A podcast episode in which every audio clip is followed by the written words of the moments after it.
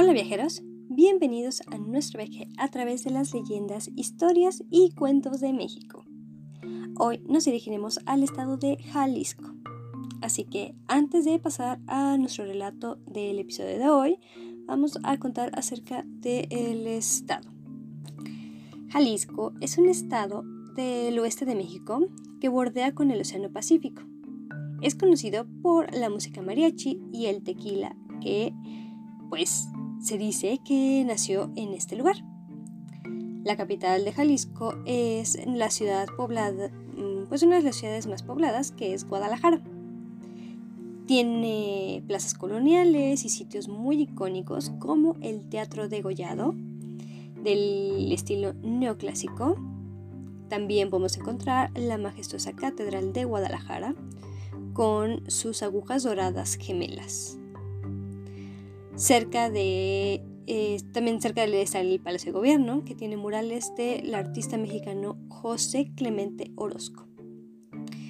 También este estado posee un imaginario popular muy colorido e intrigante que enriquece su ya fascinante identidad, del cual derivan muchas de las características culturales típicas mexicanas, como el tequila, mariachis, canciones rancheras y pues obviamente el famoso sombrero de charro.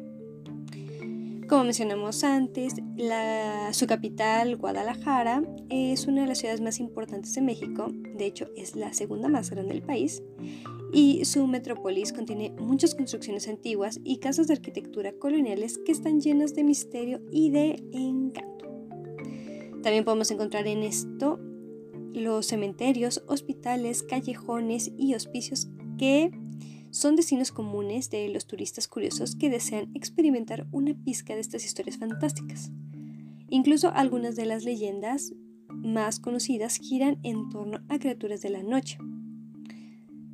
Al cementerio del centro de la ciudad de Guadalajara lo llaman el Panteón de Belén, que pues se le atribuye muchas historias sobre vampiros y apariciones. Pero bueno, ah, esto es un poquito de la información acerca de este estado. Así que ahora nos vamos a pasar a la leyenda de nuestro destino de hoy, el cual está conocida como el reloj de la muerte. Esta es una de las leyendas urbanas más espeluznantes que circulan en la zona metropolitana de Guadalajara, ya que eh, se desarrolla en el honorable hospicio Cabañas que le dio albergue durante años a niños en condición de calle. Así que, bueno, la historia cuenta que en este lugar, en este hospicio, se encontraba un reloj el cual era parte de la fachada de, dicho hospicio, el cual fue un gran atractivo no solo para la edificación, sino también para la bella perla tapatía, dado a que tiene la singularidad de que es uno de los primeros relojes instalados en dicha ciudad. Esta leyenda es conocida em, por este nombre, reloj de la muerte, ya que consiste en que durante el tiempo que se mantuvo en función este reloj, alguien del personal del hospicio apareció, mm, más bien se dio cuenta de que aparecían extraños fenómenos, el cual es que este reloj se paraba de la nada y luego de la misma manera volvía a funcionar sin la intervención de mano humana. Así que un día se percataron de que pues las monjas que cuidaban a los niños de este recinto se pues empezaban a comentar que cada vez que el reloj se detenía, misteriosamente uno de los niños que albergaban llegaba a fallecer. Entonces, al ver que este fenómeno ocurrió muchísimas veces, consideraron relacionar los fallecimientos de dichos infantes con la interrupción esporádica del reloj. Así que creyeron que este anunciaba la muerte de alguien dentro del hospicio. Muchos decían que eran nada niños, pero en otras ocasiones comentaban que también era parte del personal. Así que, pues como consideraron que era bastante mm, inusual, se podría decir, pues en 1952 optaron por quitarlo y destruirlo. así dejando la fachada sin reloj alguno. Y pues al momento de quitarlo dejaron de continuar estas pues estos incidentes irregulares, estas muertes sin explicación. Así que pues podría decirse que sí se pues que sí era eso, tal vez. Pero me parece que no nada más era eso. Aunque pues aquí no se, no se menciona nada más. realmente en esa leyenda simplemente comentan que con, lo quitaron, lo destruyeron y separó automáticamente las muertes que estaban sucediendo en el hospicio. Así que este relato es corto, bastante corto diría yo. Traté de investigar un poquito más, pero pues la verdad es que todos coinciden con la misma versión. No he encontrado nada más acerca de este de esta leyenda, así que pues esta, esta leyenda es un poquito corta, pero lo que me gustaría comentarles es que en esta leyenda a mí me gustaría saber si ustedes han tenido la oportunidad de ver ese, esa fachada, si tuvieron la oportunidad de, de escuchar esta leyenda. Y pues no sé si ustedes creen que realmente esta leyenda o este, más bien este reloj tuviera esa,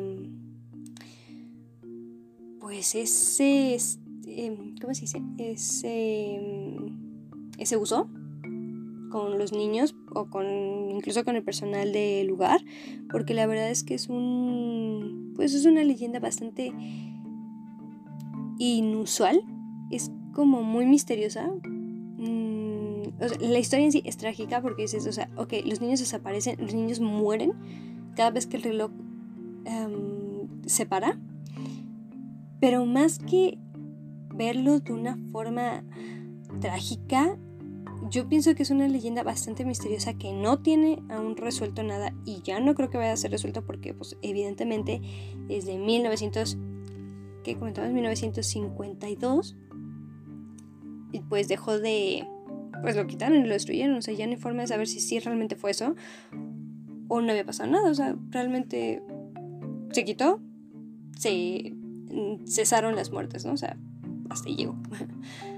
Pero pues no sé qué opinan ustedes, si realmente creen que este reloj tenía ese uso o este reloj realmente provocaba estas muertes, estos fallecimientos, o era alguien que coincidía con el reloj o no sé.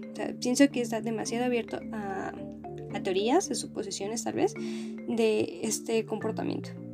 O sea, sí es extraño el que se paraba y el momento dejaba de, dejaba de funcionar y al, siguiente ya estaba funcionando como si nada.